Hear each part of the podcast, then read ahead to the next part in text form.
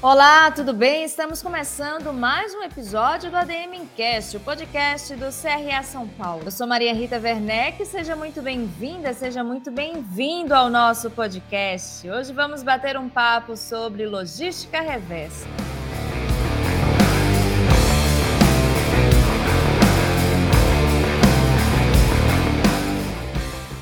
Para essa conversa, convidamos o administrador Luiz Magalhães, cofundador da Loop Logística Reversa. Tudo bem, Luiz? Seja muito bem-vindo. Tudo bem, Maria. Obrigado. Para a gente começar o nosso programa, eu gostaria que você explicasse um pouco sobre o conceito né, de logística reversa e qual o seu principal objetivo. Eu vejo bastante pessoal, às vezes, confunde logística reversa com, com retorno, né, com coleta.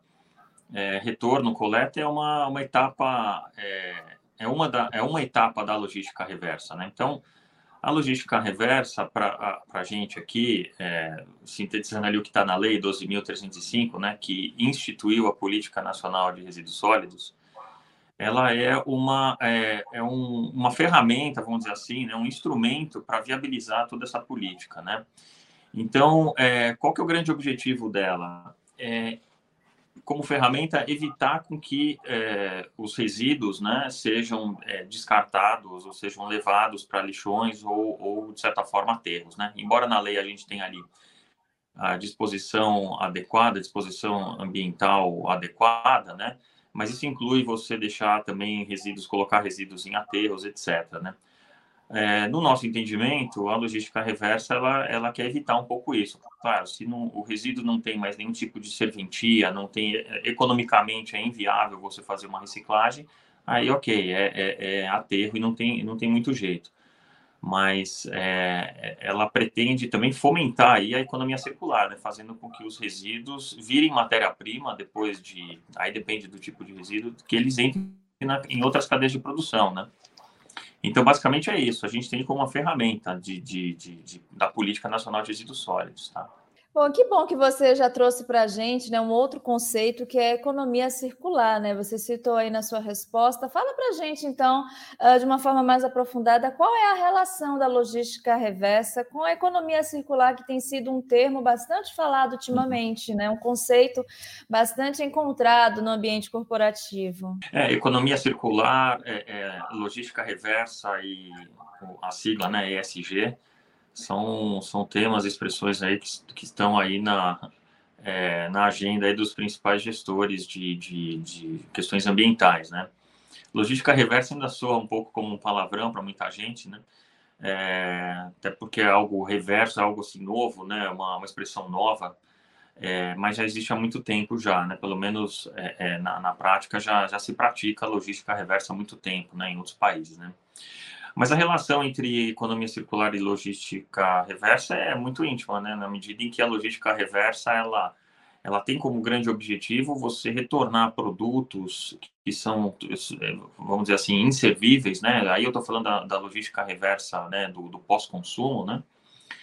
Aquele bem, aquele item que seria descartado e terminaria de uma forma linear em um aterro, né? Então você tem ali a produção, o consumo, trazendo aqui a grosso modo, né, a produção, o consumo e o descarte, isso ficaria durante anos e, ou milhares de anos ali esperando uma decomposição, enfim. Você tem aí a logística reversa que, que quer promover a economia circular, né, ela quer reinserir esses itens, é, esses, esses bens inservíveis em novas cadeias de produção, né, o que acontece, por exemplo, é, lata de alumínio, enfim, que a gente tem uma das, uma das mais altas taxas de reciclagem do mundo, está aqui no Brasil, porque é uma commodity, tem valor, você não, não, não joga, não coloca isso em aterro, o descarte disso vai para as cooperativas, enfim, e dali milhares de toneladas, e isso serve para a indústria que vai reciclar, isso vai transformar num novo alumínio, né? Então a relação é muito íntima, né? Não dá para falar em economia circular sem falar em logística reversa e vice-versa. Eu vou te pedir um exemplo uh, de um case bem sucedido de logística reversa que você pode trazer aqui para a gente. Então, Maria, assim, a gente é, tem alguns cases aqui para falar para você, né? Assim, tem um case que eu particularmente estudei bastante, é que é o da é, ERP, que é a European Recycling Platform, que é uma plataforma de reciclagem europeia que está muito focada aí no lixo eletrônico, no resíduo eletroeletrônico e também em pilhas, baterias, enfim. Então, isso é um, é um case de sucesso para mim, na medida em que você tem ali toda a União Europeia unida dentro dessa plataforma, que é uma entidade gestora, né, que faz a gestão da logística reversa, de todas as cadeias ali dos operadores, enfim, de quem recicla, quem transporta, né, dos pontos de entrega voluntária de resíduos, enfim, que existe ali pela Europa toda, sem praticamente quase todos os países da Europa são signatários desse acordo. Isso é um, na minha visão, um sucesso, né? Que você, por exemplo, não tem nos Estados Unidos, que é um pouco diferente, né? Mas fugindo um pouco desse, desse do, do, do, do que tem lá fora, aqui no Brasil, acho que a gente tem também ali que seguir, eh, acabou seguindo o modelo europeu, que é a própria a, a Green Electron, né? Que faz o faz o gerenciamento aqui do, faz a gestão, né? De toda essa cadeia de, de logística reversa de eletroeletrônicos de pessoas físicas, né? Através aí criar uma, uma, uma entidade gestora chamada é, Green Electro, né, a ABINE, que, que é a Associação Brasileira da Indústria Eletroeletrônicos. Você tem a Reciclos, que quem criou a Reciclos, que é uma entidade gestora, né, que criou foi a, a indústria, os importadores de lâmpadas, né. Você tem aqui cases também como a Nespresso, que fazem um trabalho, no meu entendimento, muito legal com relação às cápsulas de, de, de, de café. Enfim, você tem, você tem diversos, diversos exemplos aí que, que, pra, que é, assim, é uma consulta rápida na, na internet você consegue ver isso daí. Luiz, fala uma coisa para gente. A logística reversa, ela é uma opção ou ela é obrigatória para uma empresa? Ela tem se tornado uma obrigação para é, prioritariamente para aqueles, para aquelas empresas ou indústrias, seja ela pequena ou grande, né, que tenha, é, que lide com produtos que o órgão ambiental, né, seja ele aqui, eu estou falando aqui pelo Estado de São Paulo, né, que acaba sendo, vamos dizer assim, o pioneiro, né, é, nessas iniciativas, né, pela CETESB. Então, o, o, quando o órgão ambiental ele entende é, que aquele resíduo ele pode trazer um, um significativo impacto ambiental, então é, eles são agora obrigados, né? Eles devem ter licença de operação, né? Então depende ali da sua, do seu ramo de atividade. Você tem que ter uma licença de operação do órgão ambiental da CETESB para poder operar, né? Para poder ter às vezes até um galpão que você faça simplesmente um transbordo, né? Ou seja, um armazenamento temporário de resíduos. Então, é, é, você precisa ter essa licença de operação. Para você ter essa licença de operação agora, é, acho que um ou dois anos atrás, teve uma decisão da diretoria da CETESB que obrigou ali essas empresas a apresentarem um plano de logística reversa, né? Ou seja, o que, que vocês vão fazer, o que, que vocês estão, é, como que vocês vão endereçar essa questão, por exemplo, de embalagem é, de agrotóxico, embalagem de medicamentos, de, de, enfim, porque isso tem um, um, um possível, né? Não, a gente está dizendo que vai causar um acidente um ambiental, mas você tem um, um, risco, né?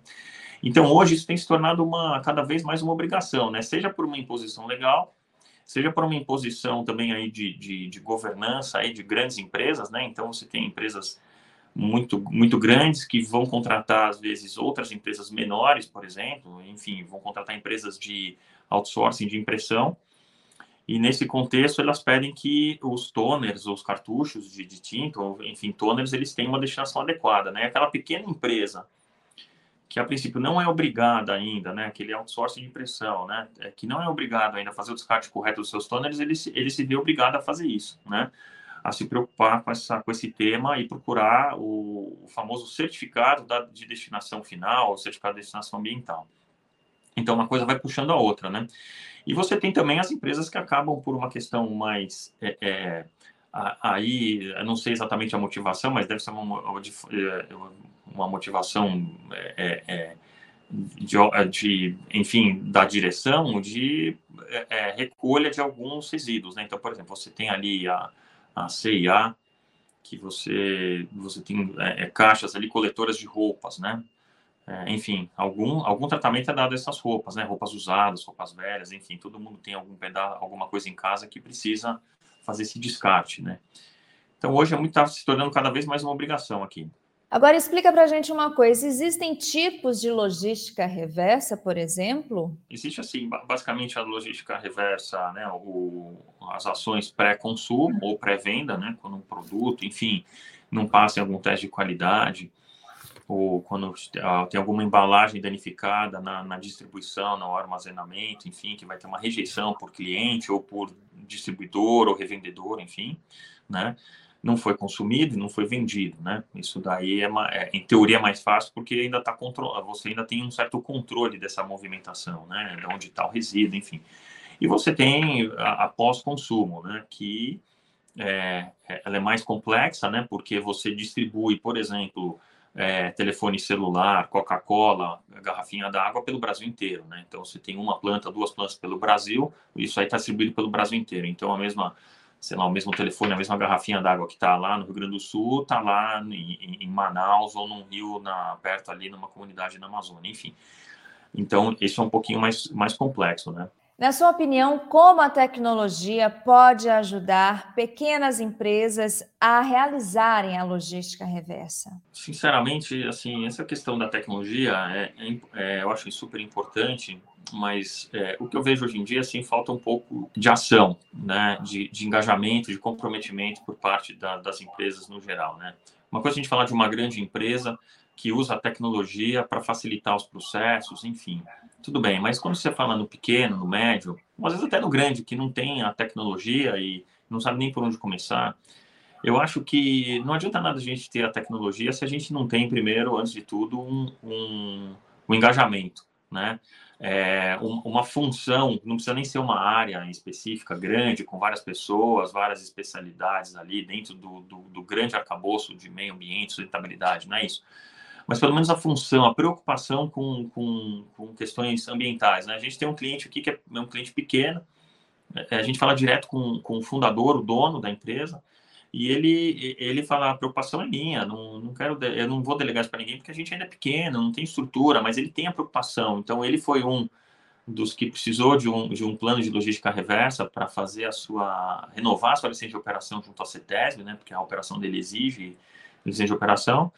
Mas você percebe que, assim, é, é, é, é ele está preocupado, de fato, né? Ele não quer deixar isso... Ele não, ele não precisa da tecnologia hoje, ele precisa simplesmente de um, de um... de algo formalizado, de uma política, de um procedimento, de um plano de gerenciamento de resíduos, né? Resíduos sólidos, enfim, de um mapeamento dos resíduos que ele gera. Então, a tecnologia para ele talvez nem faça sentido pelo tamanho dele, né? Talvez ele, ele contrate alguém que tenha uma tecnologia já, ou uma plataforma que faça isso para ele, né? A gente luta aqui na, na, na, na nossa empresa para ter a nossa tecnologia aqui.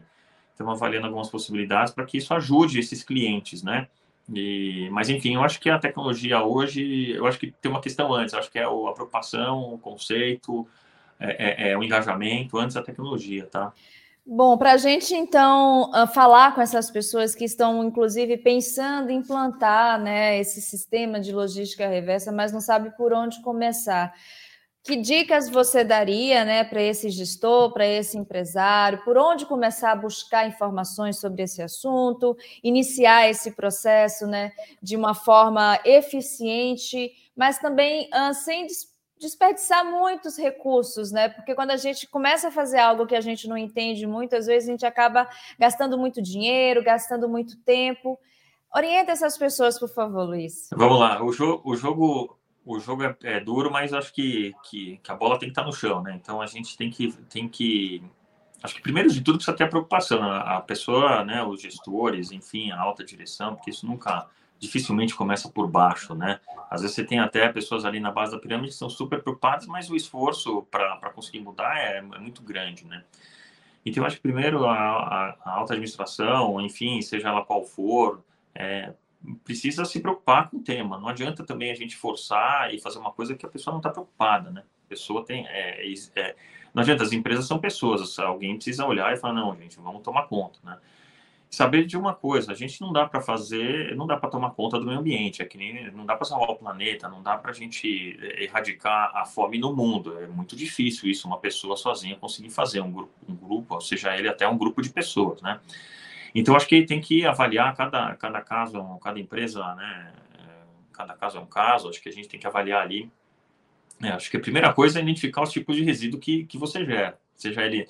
Aí depende muito do caso, né? Se você é uma empresa prestadora de serviço, um escritório de contabilidade, por exemplo, é muito diferente né, de uma de uma de uma empresa que fabrica algo, né? Você se você tem uma fábrica, você já pode ter desperdício, não desperdício, mas é, é sobras ou rebarbas no, no, no, seu processo de produção, seja por qual motivo for, tá?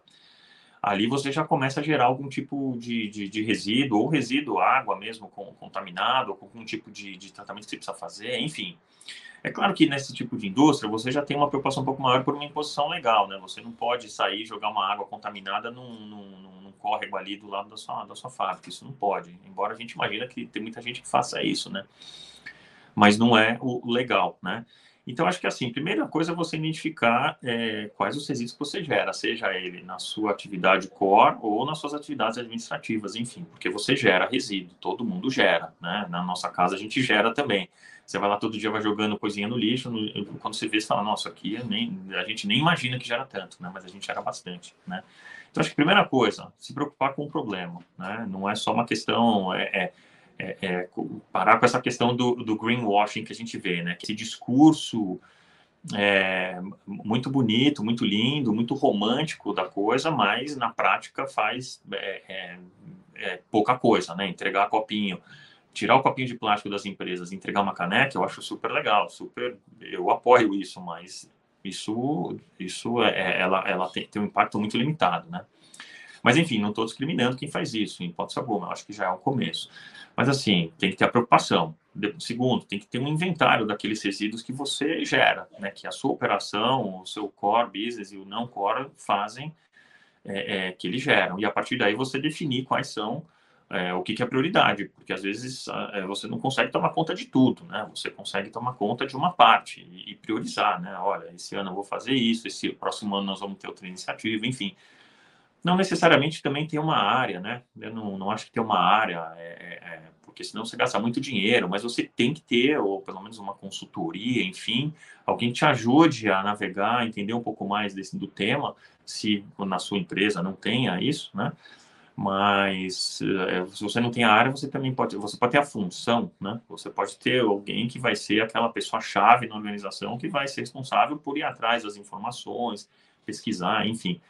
E a partir daí não tem muito que, não tem muito segredo. É, é, é, documentar, né? Você tem uma política, você tem os procedimentos, talvez uns manuais, enfim. Isso dá para fazer dentro de casa. É uma questão de, de, de, prioridade e de visão, né? Luiz, faz algum tempo que sofremos né, com os lixos eletrônicos e esse sofrimento tem crescido cada vez mais, né? Eu acho que nunca é, nós consumimos tantos equipamentos eletrônicos, cada dia um novo aparelho, um novo modelo de eletrônico é lançado, e isso faz com que a gente consuma cada vez mais. Como é que você vê esse esquema né, de compra, venda, descarte uh, desses equipamentos num presente e o que é que você tem acompanhado para o futuro? Assim, a gente sempre vê é na, na, na, mídia, em jornais, revistas, enfim, é, notícias sobre é, iPhones, enfim, é, é celulares de uma forma geral, que é o, é o gadget do momento, né? Hoje a gente, você sai de casa, você esquece a carteira, tudo bem, mas se você esquece o celular, você tá, você tá com um problema, né? Ele virou, assim, uma peça-chave, né? É, é, então, é, existe a, a, questão da obsolescência programada, né, que é uma coisa que é muito difícil de provar, embora alguns órgãos, principalmente os europeus, né, conseguem, de certa forma, ali provar e, e punir essas grandes empresas, né, não, eu falei aqui da Apple, mas tem outras também, né, é, enfim, por não, por, por é, pelo aparelho não, não apresentar mais a mesma performance, por conta de atualizações, enfim, isso é, para mim é muito difícil de, de, de, provar isso, mas eles conseguem, de certa forma, impune. Você tem a questão também da obsolescência é, percebida, né, que é uma questão também para a gente pensar, né? Então, é, é, você tem um, um, um telefone X, o, o, o, ano que vem lança um outro telefone, é, você está sedento por tecnologia, você gosta, enfim, ou você acha que você vai estar tá desatualizado do seu grupo, é, você tem que ter alguma coisa, tem que ter esse, esse, aparelho novo, e aí você vai lá e compra, né? Porque ele tem uma melhoria XYZ, que na verdade, na realidade, nem reflete assim uma grande mudança, e você tem, você tem que comprar. Então, você percebe que o seu ficou ultrapassado, ele está ótimo, duraria mais sei lá quantos anos, mas você resolve trocar. Né? Então, tem, tem, essas duas questões para a gente pensar também. A, a, a, obsolescência programada, de certa forma, a gente não tem como controlar isso, né? a gente, como consumidor, mas a, perce, a percebida, a gente tem como avaliar, poxa, será que eu preciso de fato trocar? Será que isso é para mim? Enfim, tem gente que, que faz essas trocas constantes, né?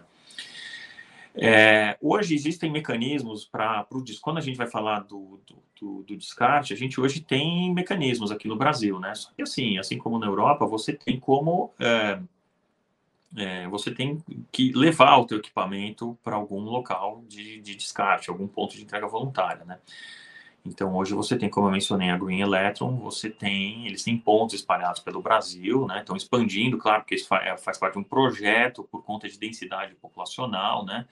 É, você imagina que existe muito mais, vamos supor aqui, telefone celular na cidade de São Paulo, em determinado bairro, do que, enfim, em, em Natal, no Rio Grande do Norte, né? Então, é, é um, é, isso está sendo, tem, tem uma prioridade na implantação, mas aqui em São Paulo a gente encontra, eu mesmo já levei, né?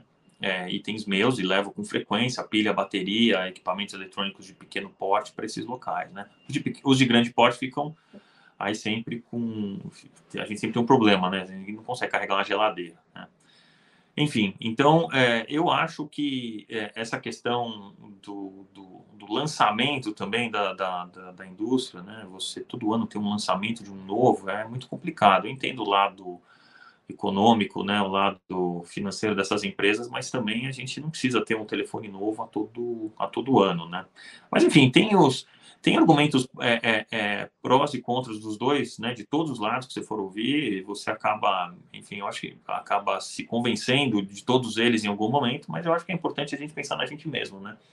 A gente quer a gente quer, quer um, sempre um, um, mundo melhor, uma coisa melhor, mas não quer fazer parte dessa mudança, né? É muito difícil a gente mudar, né? A gente, principalmente acho que a gente aqui país em desenvolvimento, a gente sempre espera um, alguém para cuidar da gente, né? Alguém para pegar o lixo na porta de casa, e a gente acha que é isso que tem que acontecer, porque a gente paga imposto, enfim, eu não acho que é por aí, não.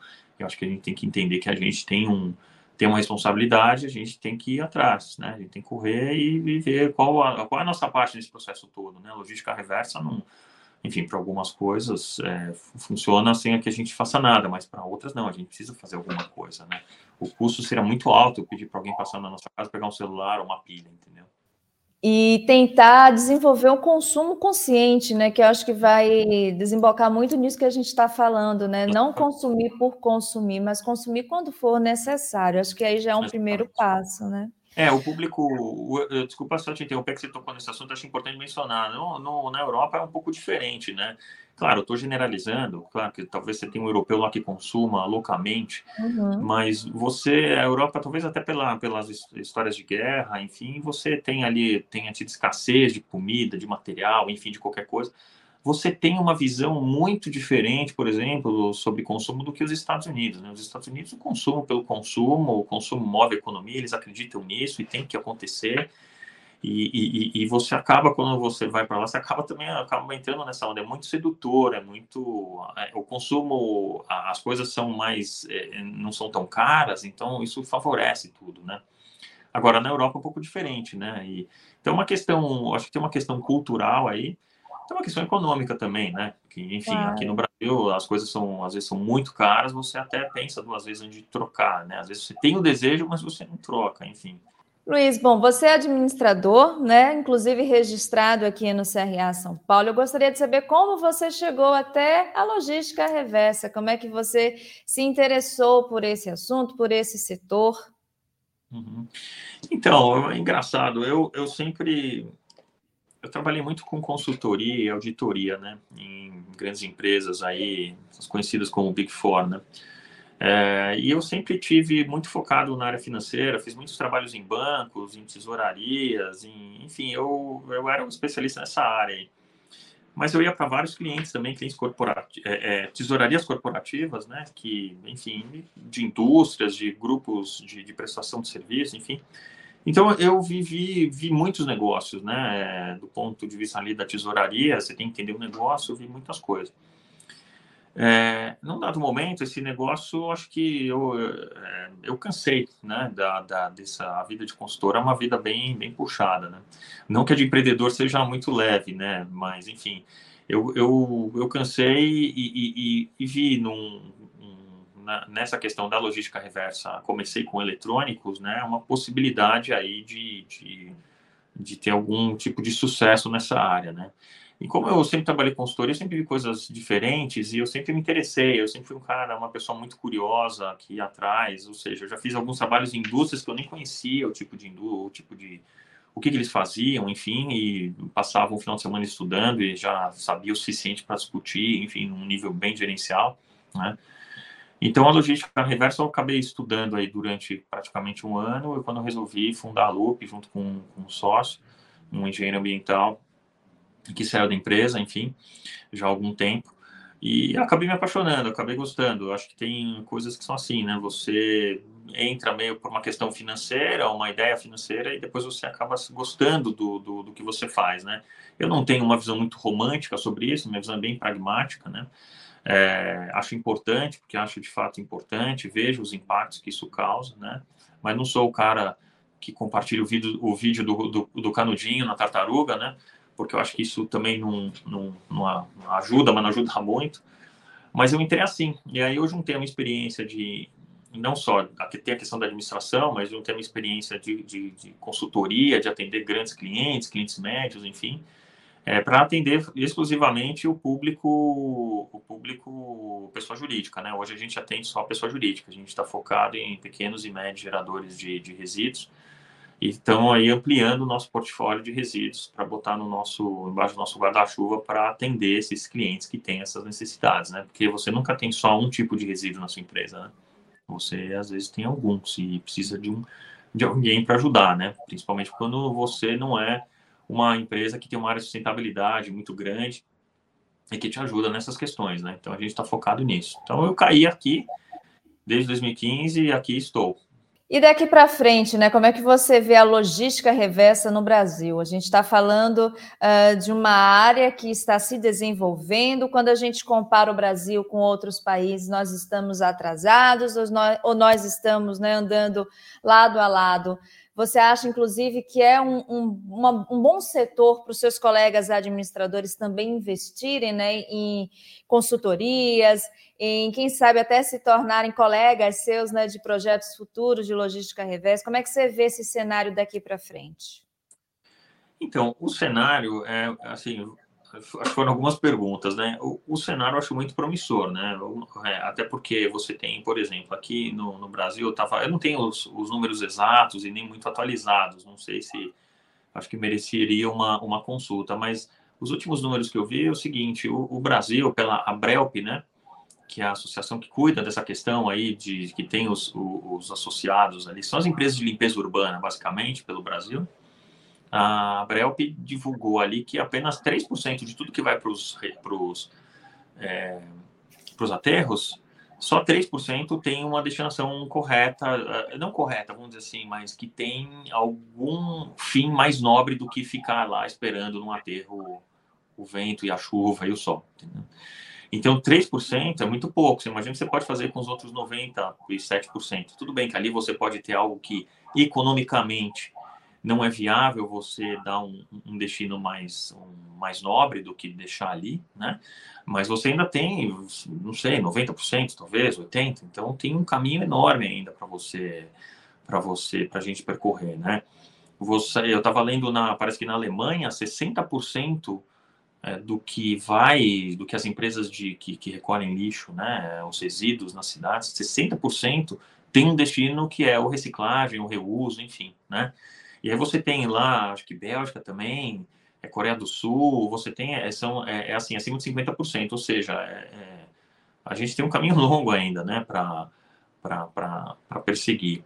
É, agora, sim, o Brasil está muito atrás, muito na frente, e eu acho o seguinte, o Brasil, ele tem, uma, ele tem um, um potencial enorme, né, acho que falta um pouco de engajamento, é, político, falta engajamento, uma questão de, de, de educação ambiental também, é, para as pessoas se conscientizarem, falta um monte de coisa. É, e falta também um pouco de, de, é, de, empreendedor nessa área, eu acho. A gente tem aqui uma rede de operadores que estão espalhados pelo Brasil. Você tem empresas aí que são empresas um pouco maiores, que geram, que, que lidam com essa questão da, de, de, de tratamento de resíduos Mas você tem empresas também pequenas, empresas pequenas e sérias, né? Não é porque é pequeno que, que não é sério. Empresas familiares que fazem gestão de resíduos aí para a gente, né? Para os nossos clientes pelo Brasil, e que são empresas super sérias e levam super a sério o, o, o negócio que a gente já foi visitar, são bem legal.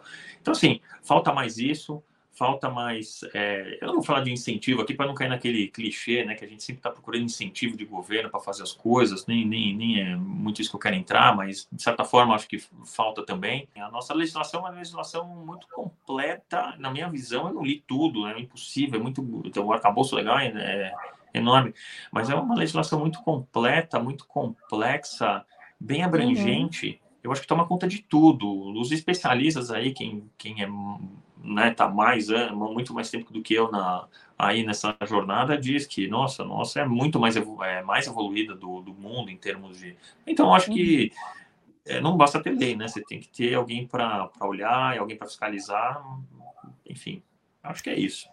Bacana, Luiz. Bom, para a gente encerrar o nosso programa, eu vou te pedir uma dica ou dicas de leitura, né? Aqui para você passar para a gente. Podem ser dicas sobre o nosso assunto, logística reversa, como também podem ser dicas de livros que você tenha lido ao longo da vida e não tenha nada a ver com esse assunto, mas que você acha importante a gente conhecer. Olha, eu, assim, para esse começo, é, eu acho que o mais importante, assim, os, os, livros eles trazem sempre uma, uma, uma teoria, às vezes cases, né, de sucesso, né, é, mas eu acho que é, é, muito importante a gente ver a realidade hoje, né? Então eu recomendaria alguns sites, né? De, de, de... você tem um site da própria Abrelp que não, não fala, não é, a logística reversa é um instrumento, né? É, é, a gente vai é que ela vai falar sobre a questão do, do resíduo no Brasil. Então acho que tem uma visão bastante abrangente, né? Tem o próprio site da, da ABINE, a Associação Brasileira da Indústria Eletroeletrônica, que eu acho interessante também é, procurar, porque quando você procura por logística reversa, você tem muitas. Você tem, você tem uma tecnicidade ali que não, não sei se agrega por um hoje, para quem uhum. nunca ouviu falar no tema, enfim, eu acho que eu acho que a questão de, de resíduos é uma questão importante. É, e eu acho que o site da Brelp, é, pode trazer, tem várias publicações ali, pode trazer uma luz para a pessoa que está aqui ouvindo a gente poder, às vezes até, olha, eu quero focar nesse assunto, naquele outro, enfim. Tem, mas existem livros também, isso daí não, eu não lembro de nenhum aqui de cabeça, mas existem diversos livros interessantes sobre o tema, embora lá fora tem livros mais completos, né? Então, acho que estão tudo em inglês, obviamente, mais completos, complexos, mais profundos, mas aqui a gente tem livros também. Não, super valeram as dicas. Muito obrigada, né? Não só pelas dicas, mas também por esse bate-papo, trazer um pouco mais sobre logística reversa aqui para o nosso canal. Eu quero muitíssimo te agradecer por você ter aceito o nosso convite e pedir um contato, né? Eu acredito que muita gente que está nos assistindo vai querer te acompanhar, vai querer acompanhar a Lupe uh, depois aqui do nosso programa. Uhum. Deixa o um contato para a gente, Luiz, por favor. Então vamos lá. É, bom, primeiro queria te agradecer também pela oportunidade de falar aqui. É, é sempre legal debater, a gente acaba estimulando a gente a correr atrás de algumas informações aí que estão meio esquecidas, né, para trazer para vocês, né, para quem vai ouvir. É, agora contato, eu estou no, no, LinkedIn como é, Luiz F, F de faca K M, né, K de quilômetro M de Maria, Luiz FKM. É, e a Loop é Loop Logística Reversa, L-O-P Logística Reversa, né? Então, para quem quiser, a gente divulga bastante notícias ali sobre a, a temática, né, no, no, LinkedIn da Loop. Então é interessante, quem quiser seguir, tá por dentro, é, sempre tem alguma notícia, alguma coisa nova, mais recente sobre o tema, né? E com algumas opiniões, talvez, ali também. E quero agradecer também a você que ficou conosco em mais uma edição do nosso podcast. Escreva nas redes sociais do CRA São Paulo o que achou e nos sugira convidados, assuntos para a gente trazer aqui para os próximos programas. Eu sou Maria Rita Werneck espero você no próximo ADM Encast. Tchau, tchau.